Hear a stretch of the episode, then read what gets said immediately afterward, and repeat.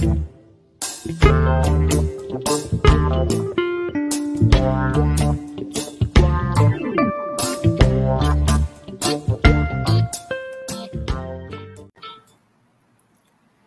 dia, Comecindo.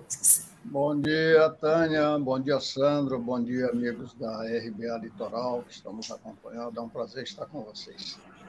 Nós é que agradecemos mais uma vez aqui com a gente no Manhã RBA Litoral.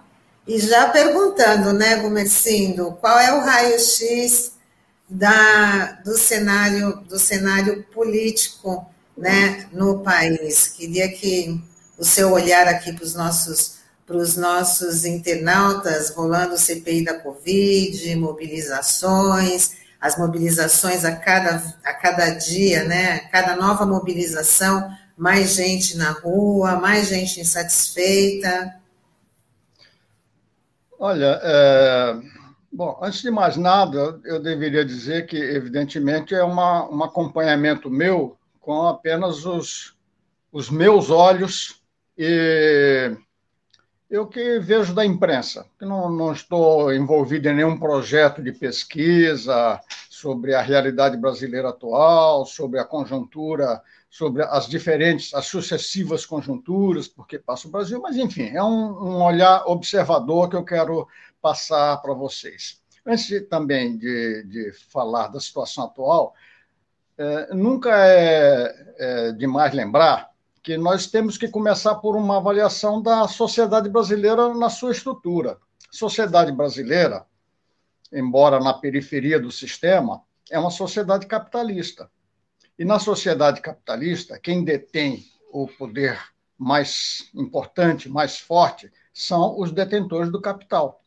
São eles que, digamos assim, mandam na economia e são eles também que mandam por exemplo, no sistema de comunicações, no sistema de criação científica, seja a, a, a, criação científica na área de ciência, tecnologia, seja na área do conhecimento é, em ciências humanas, sociologia, etc.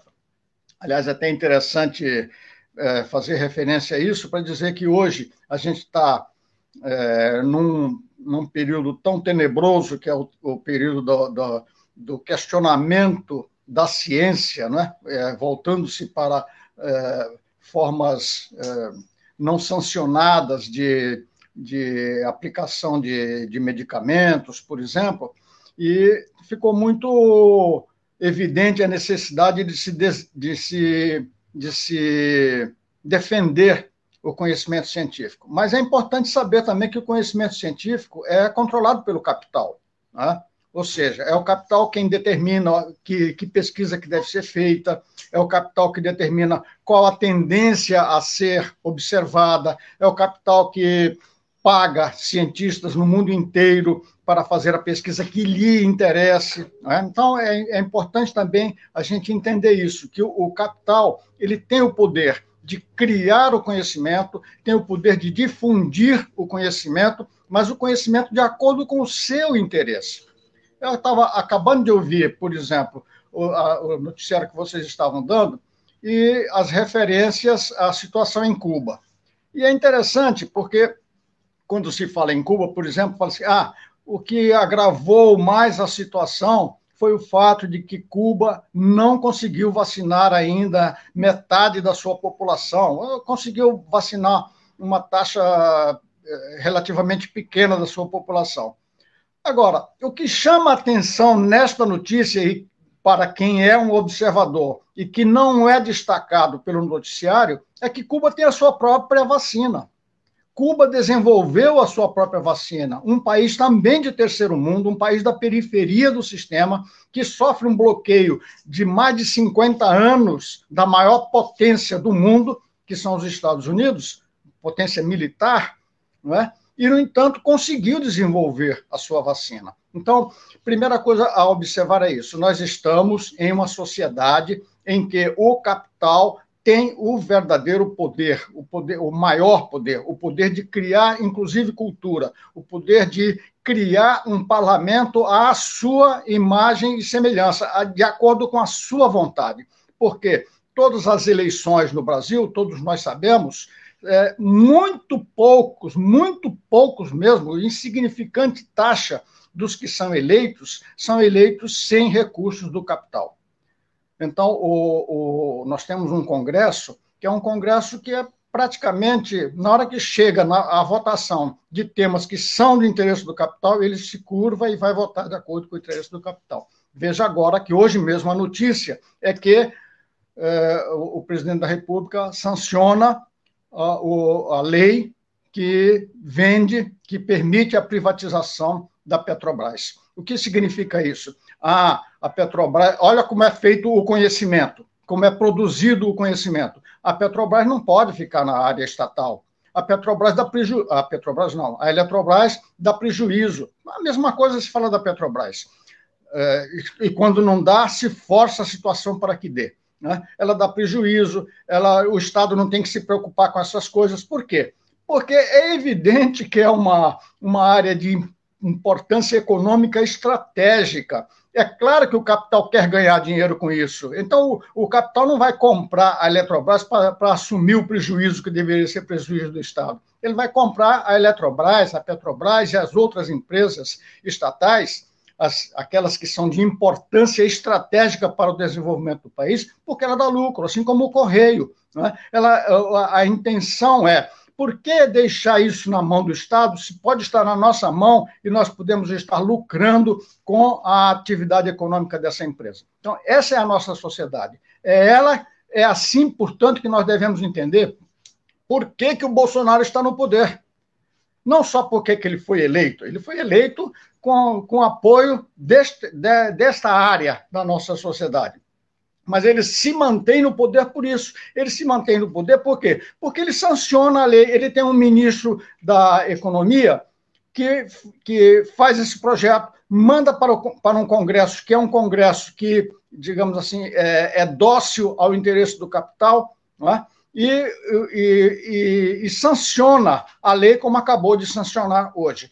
É isso que garante ainda o Bolsonaro no poder. Por quê? porque não é criado, não, não é a, a, a nossa mídia, né? a nossa, a, o nosso ambiente cultural, nosso ambiente social, ele está impregnado de uma, de uma interpretação de que o Bolsonaro pode ter essas, essas maluquices dele e tal, mas pelo menos a área econômica está funcionando, está. É, o, o, Guedes tem feito, tem feito o possível, tem se interessado, o presidente do, do, do Congresso, o presidente da Câmara, tem se demonstrado interessados na, na, na, aprovação das reformas, as ditas reformas que deveriam, já vem acontecendo há tanto tempo, deveriam ter tirado o país da crise em que eles próprios lançaram o país e nada disso acontece. Então, a força que nós podemos ter, que é possível de fazer essa modificação é a força do povo, é a força da organização, da mobilização. Como todo mundo sabe, nós passamos por um período muito grande de desmobilização e de desorganização das das entidades sociais, das entidades da sociedade civil, dos sindicatos, das organizações intersindicais, dos partidos políticos de esquerda, dos partidos políticos vinculados a projetos de desenvolvimento nacional. Isso houve uma desarticulação muito grande, de, que culmina com a eleição do Bolsonaro, que continuou de maneira mais explícita, mais escancarada, com o projeto de desmontagem de tudo que foi instituição que foi criada a partir do fim da ditadura militar. Nós, ah, desde a Constituinte até hoje, a, a, a nossa geração, aqueles que lutaram para combater a ditadura militar, fomos, na verdade, construtores de instituições. Nós construímos várias instituições que estão sendo desmontadas, como nós estamos percebendo, como nós sabemos, estamos cansados de dizer, estão sendo desmontadas por esse governo. Mas, felizmente, a, a sociedade não está parada, ela não para. Mesmo em momentos como esse que eu estou descrevendo, a sociedade continua em atividade, as pessoas continuam em atividade. Nós, digamos assim, é como se nós tivéssemos que tirar um caminhão de melancia de cima de nós com a eleição do Bolsonaro, com esse governo Bolsonaro. Mas nós estamos conseguindo tirar. Estamos conseguindo. Como vocês já disseram aí, as mobilizações estão acontecendo, o povo está indo para a rua, as, com o avanço da, da vacinação, nós deixamos, estamos paulatinamente deixando de ter aquele problema das pessoas não poderem ir às ruas. As nossas mobilizações são feitas com, na medida do possível, com todo o, a, a proteção que se pode ter, com todo o cuidado que se pode ter, e as manifestações estão acontecendo. Veja que interessante. O Brasil, o Brasil é um país de, de 210 milhões de habitantes. Se nós tivéssemos, não precisava muito, não, nós tivéssemos cinco, cinco manifestações apenas, com 1% da população do país indo para as ruas, bastava isso, 1% da população, e nós, sem dúvida nenhuma, mudaríamos esse governo. Mudaríamos por quê? Porque o próprio capital iria percebendo o quanto de desfuncional está sendo esse governo. O próprio capital iria percebendo que ele não vai conseguir se realizar, realizar os lucros com um governo tão disfuncional como esse governo que nós temos. Né? É isso. E, e, paulatinamente, as, as campanhas que fazemos estão demonstrando à grande maioria da população que tem uma certa dificuldade de entender o quanto que este governante é criminoso, é assassino. Este cidadão assassinou centenas de milhares de brasileiros. É, é isso é importante que seja é, cada vez mais reafirmado, porque isso leva as pessoas à mobilização. Ele é responsável porque um presidente da República, numa situação de, de crise como essa, a primeira coisa que deveria ter feito, unir todas as forças em torno de si, todas as forças do país. Nós, se tivéssemos sido convocados para defender o povo contra a Covid, nós teríamos ido. Nós não, não, não faltaríamos. Então, é como um governante, os americanos dão essa lição. É, é, uma atrás da outra. Quando um presidente está em dificuldade, ele cria uma guerra não sei aonde para unir a população. Os argentinos até tentaram isso algum tempo atrás, se deram mal, mas conseguiram mobilizar a população em torno de uma ditadura cambaleante para defender a, a nacionalidade. Se o, o, um governo deveria ter feito isso, convocado todos os governadores, convocado todas as lideranças, convocado as lideranças culturais, convocado os cientistas, as organizações, as universidades, fazer um projeto de enfrentamento desse nosso inimigo, fazer um projeto de comunicação. Não houve nenhum projeto de comunicação, não houve uma articulação das forças do país para combater o inimigo. Pelo contrário, ele estimulou sempre a. Bom, todo mundo já sabe, né? fundamentado naquela história da, da imunidade de rebanho, que não, não se precisaria ter nenhum problema, bastaria que algumas pessoas morressem, só que eles, até eles acho que não esperavam que fossem tantas as pessoas que iam morrer assim, né? mas enfim, é um criminoso, é um assassino. Esse é o maior assassino que já existiu na história do nosso país, responsável por, dessas 500 mil, mais de 300 mil mortes mais de 300 mil mortes que poderiam ter sido evitadas. Esse é, o, esse é o presidente que nós temos. E, além de tudo, para dizer aquela, aquela linguagem que o nosso povo entende claramente, ele é um ladrão. Ele é um ladrão. Ele rouba desde que ele entrou para a vida política. Ele rouba através das rachadinhas, ele articula o, o, os, o submundo do crime o submundo do crime das milícias ligadas ao tráfico, etc, etc. Ele rouba dessa maneira. Ele agora está evidenciado que aproveita-se da situação crítica, terrível em que se encontra o país, para que o seu povo, o seu grupo, se é, aproveite para ganhar dinheiro vendendo, comprando e vendendo vacinas, que, aliás, vacinas que não seriam entregues. Não é? é realmente é uma é um descalabro. Este é o presidente que nós temos que denunciar ao nosso povo e levar o nosso povo às ruas. Porque quando nós tivermos esse 1% dos brasileiros, pelo menos, nas ruas, por algumas manifestações seguidas, nós vamos fazer o capital entender que o país está se tornando ingovernável com este presidente. E é assim que nós vamos promover essa mudança. Seja ela através do impeachment, ou, se não der tempo, através de um processo eleitoral é, mais decente. Não, não, não conseguiremos fazer um processo eleitoral completamente decente por causa da influência do capital, mas pelo menos mais decente do que este que elegeu este cidadão. Essa Como é a, eu queria, bom dia, eu queria te perguntar é, sobre a questão é, do Congresso Nacional, porque como você falou, né, o Congresso ele é um reflexo da sociedade, né, e muitas dessas medidas é, que, que, que nós não concordamos, como por exemplo, você bem citou a questão da Eletrobras, que teve, teve o aval do Congresso Nacional, né, e você teve lá, você foi um deputado constituinte, né, Queria saber na tua avaliação o que, que mudou, assim, na, um, você como observador externo, né? Você que já teve lá, é, mudou a qualidade, piorou a qualidade dos nossos congressistas, enfim, porque os interesses a gente sabe que isso sempre houve, né? Sempre isso é fato, né? Mas o que a gente percebe é que é, muitos parlamentares hoje não têm a devida formação política, o preparo para fazer algumas discussões e tem uma visão muito clientelista ou aquela coisa, ah, não, eu fui eleito para defender a minha região, para trazer emendas, sabe? É uma política muito pequena, enfim. Eu queria que você fizesse uma análise sobre isso. Olha, Sandro, é, eu, eu, não, eu não tenho opinião de que tenha piorado o, o Congresso. Não tem uma avaliação de que os membros do Congresso sejam, em essência, diferentes dos membros do Congresso que fizeram a Constituição. A diferença que existe está exatamente fora do Congresso. A diferença é que aquele foi um período de mobilização, de crescimento de mobilizações. Então, você pega.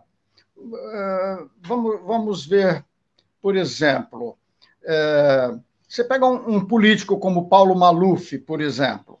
Quando ele foi nomeado pela ditadura, ele, ele teve um determinado perfil político. Quando ele precisou disputar as eleições, ele já passou a ter um outro perfil político, um pouco mais, digamos assim, populista, embora sempre se mantendo de direita. Né? Então, os, os políticos, os, os eleitos para o Congresso Nacional, eles são eleitos é, pelos votos do, do, seu estado, da sua cidade, etc. Né? Mas lá no Congresso, eles vão assumindo posições de acordo com o, digamos assim, a temperatura social, de acordo com a temperatura política do país. Você está vendo aí, por exemplo, é, o, o Bolsonaro se elegeu e uma, uma, uma, fra, uma, um episódio que ficou famoso foi o seu ministro general Heleno cantando a musiquinha. Se pegar, se pegar centrão, não fica um, meu irmão. Depois, passado algum tempo,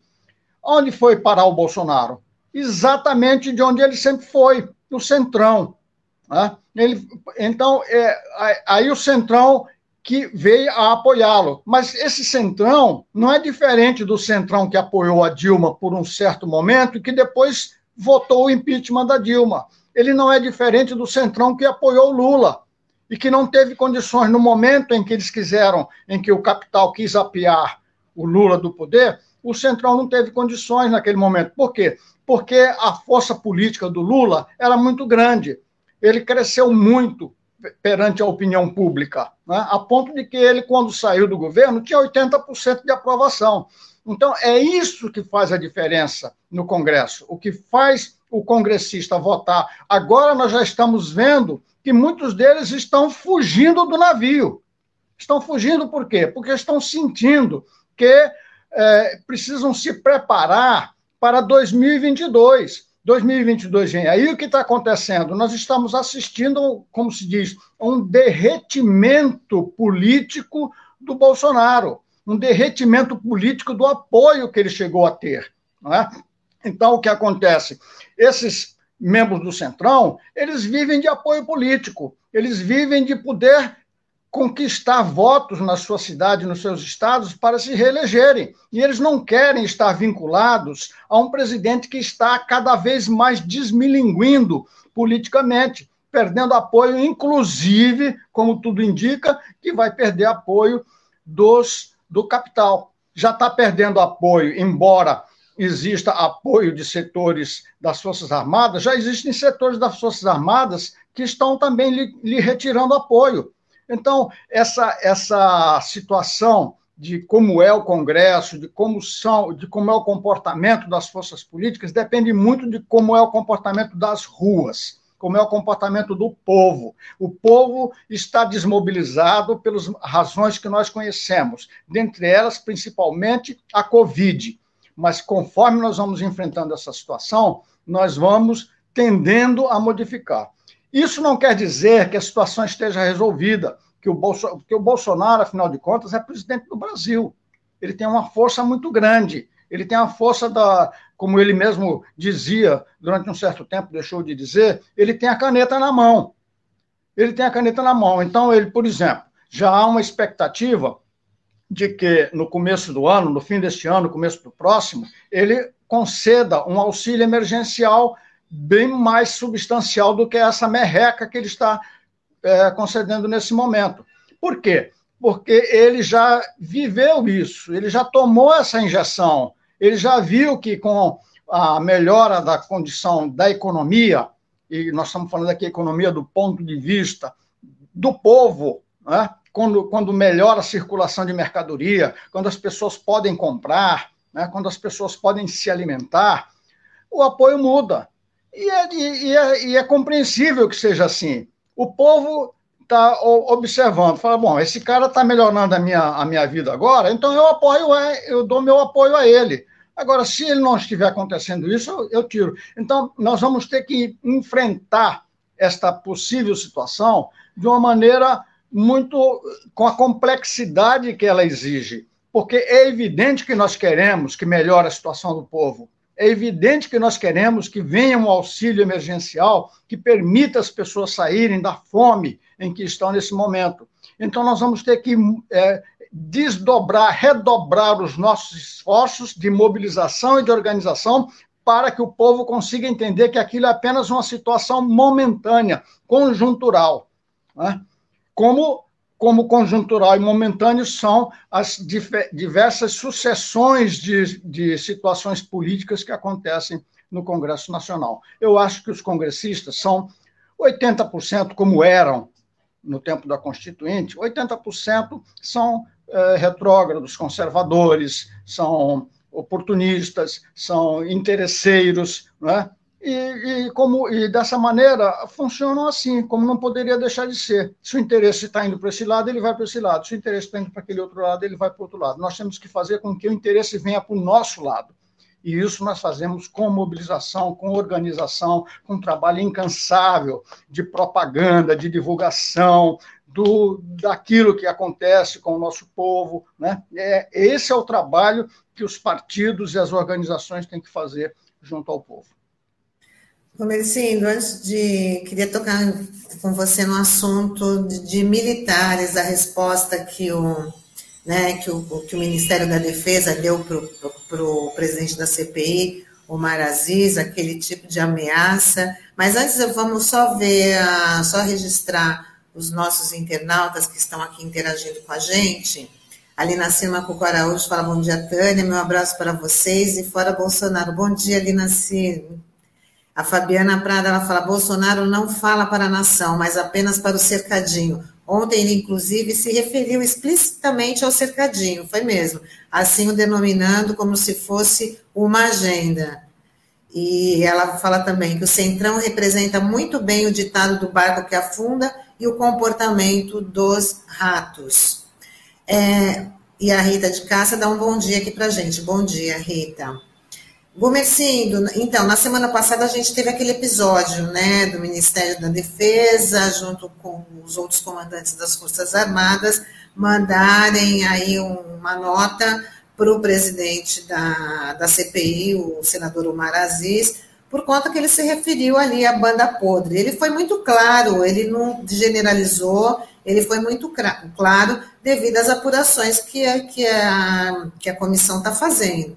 Né? Então, eu queria que você falasse assim de algum risco, né? Eles têm realmente, eles estão realmente com essa força. Você acha que os militares não vão abandonar o Bolsonaro ou estão esperando aí algum momento para deixar o Bolsonaro de lado, já que eles estão aí com as benesses, né, de de salários, de cargo, tiveram a vida aí muito melhor no, no, no governo Bolsonaro em termos financeiros, né?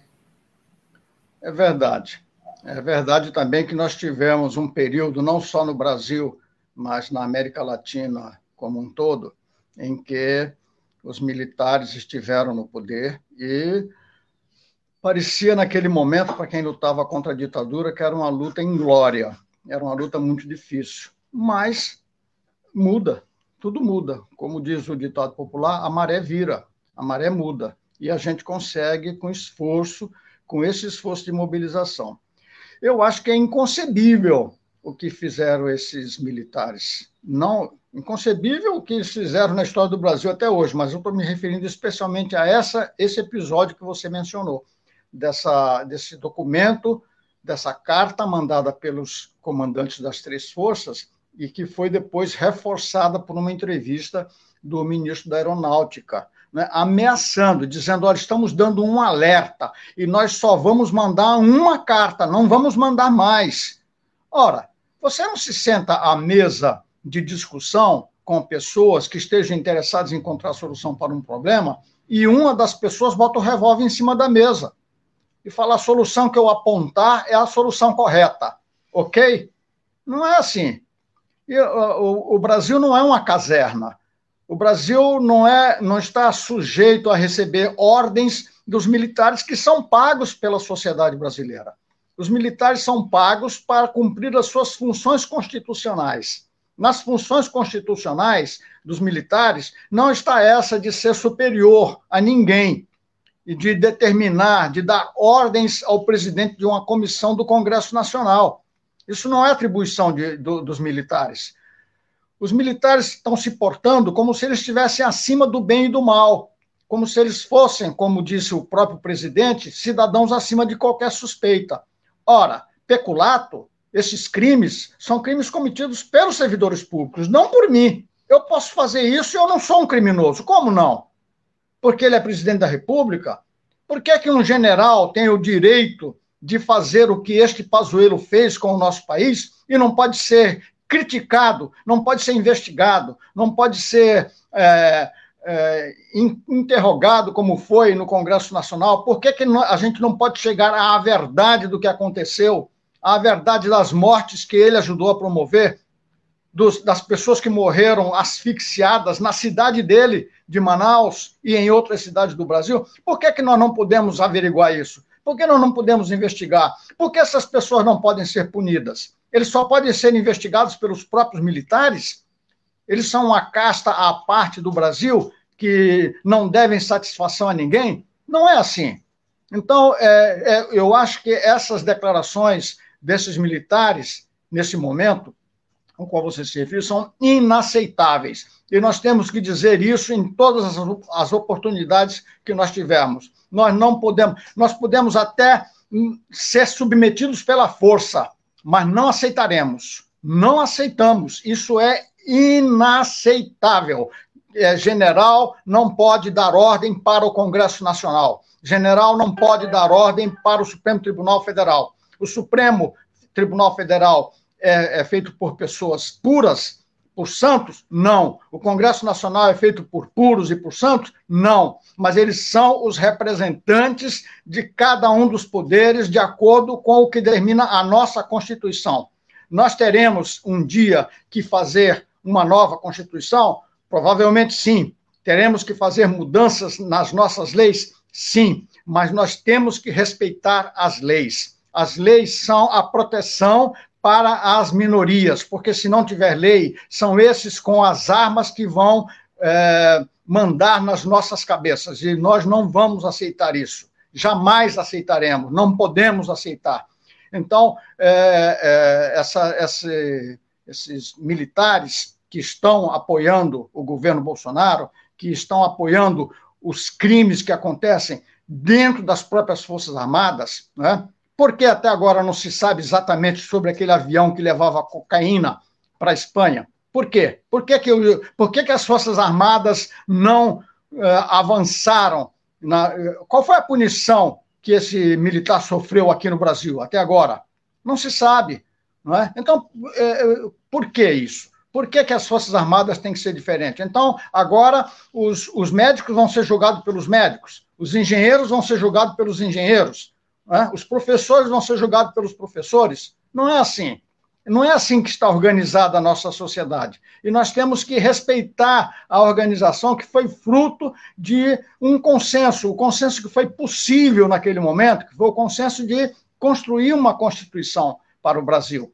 Essa Constituição tem que ser respeitada. Os militares devem respeito à Constituição. E não é a interpretação deles que vale da Constituição, é a interpretação do Supremo Tribunal Federal.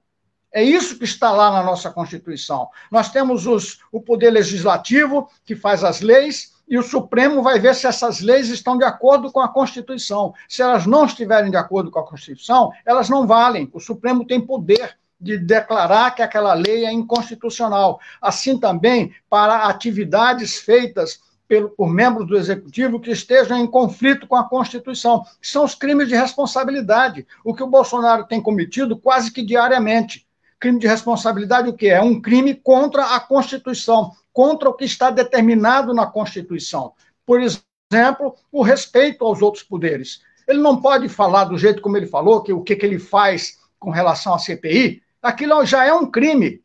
Aquilo já é um crime. Ele não pode fazer com a população do país o que ele tem feito. Isso é um crime. É um crime hediondo. Um crime hediondo. Nós não podemos nos esquecer de tantas centenas de milhares de mortes que foram provocadas por esse governo.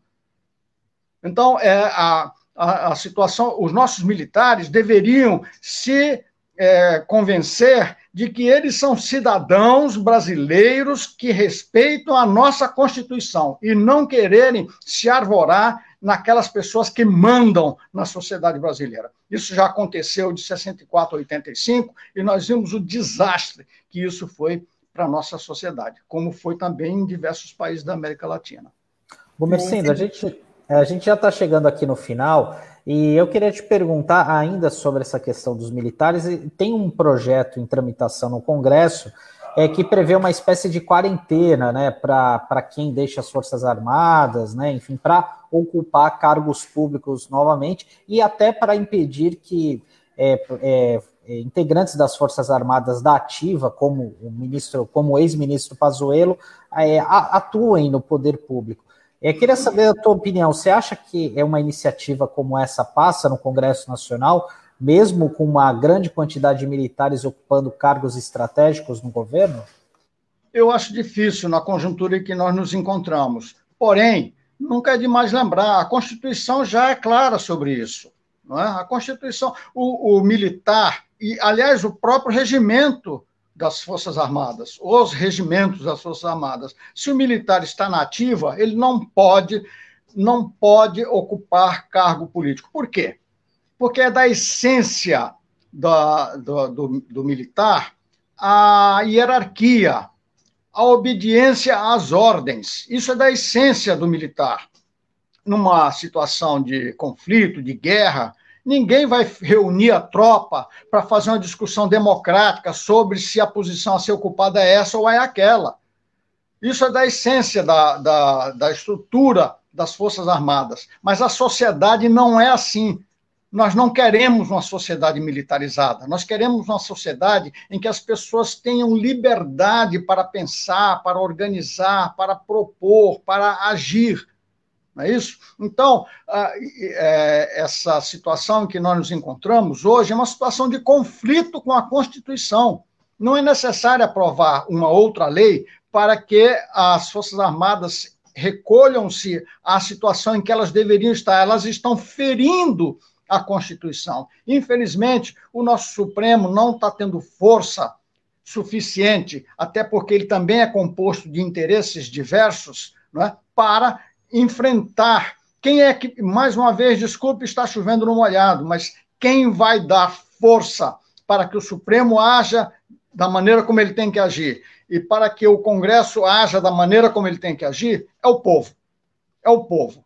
É a, a pressão popular é que vai promover essa força capaz de mudar a situação em que nós nos encontramos. Aprovar uma lei seria interessante? Seria, como mais um passo para levar a mobilização e organização popular. Sempre assim. A, a, a atuação no Congresso ela nunca vai ser a atuação transformadora da sociedade brasileira, de acabar com essa vergonha mundial, histórica mundial, dessa, desse descalabro da distância social que existe no país entre os que têm e os que não têm, a grande maioria que não tem e uma pequena parcela que detém todo o poder econômico, isso só muda com a ação do povo. O nosso, o nosso foco tem que estar sempre assim: vamos ao Congresso, vamos participar de eleições, mas sempre com o objetivo de que, com essa, com, com a, a assunção dessas parcelas de poder político, nós possamos levar a verdadeira organização do povo e mobilização para que haja a mudança. É isso aí, muito bom, Gomercindo, muito bom ter você aqui com a gente, né, dando essas, esses esclarecimentos, dando esse olhar aí sobre a política nacional. Infelizmente, a gente já está aqui com o nosso tempinho curto, vamos só se despedir. Gomercindo, com certeza, até uma próxima oportunidade, você já é praticamente da casa. Queria agradecer hoje a sua participação e desejar aí para você uma ótima semana. Até lá, foi um prazer participar com vocês. Desculpe se foi prolixo demais, mas é, isso é emoção, isso é emoção toma conta, às vezes, do discurso. Mas faz Você parte. foi ótimo, Gomecinho. Muito obrigada, viu, querido? Obrigado também. Um abraço. Até a próxima. Um abraço a todos, amigos da RBA. Tchau, tchau. Obrigado.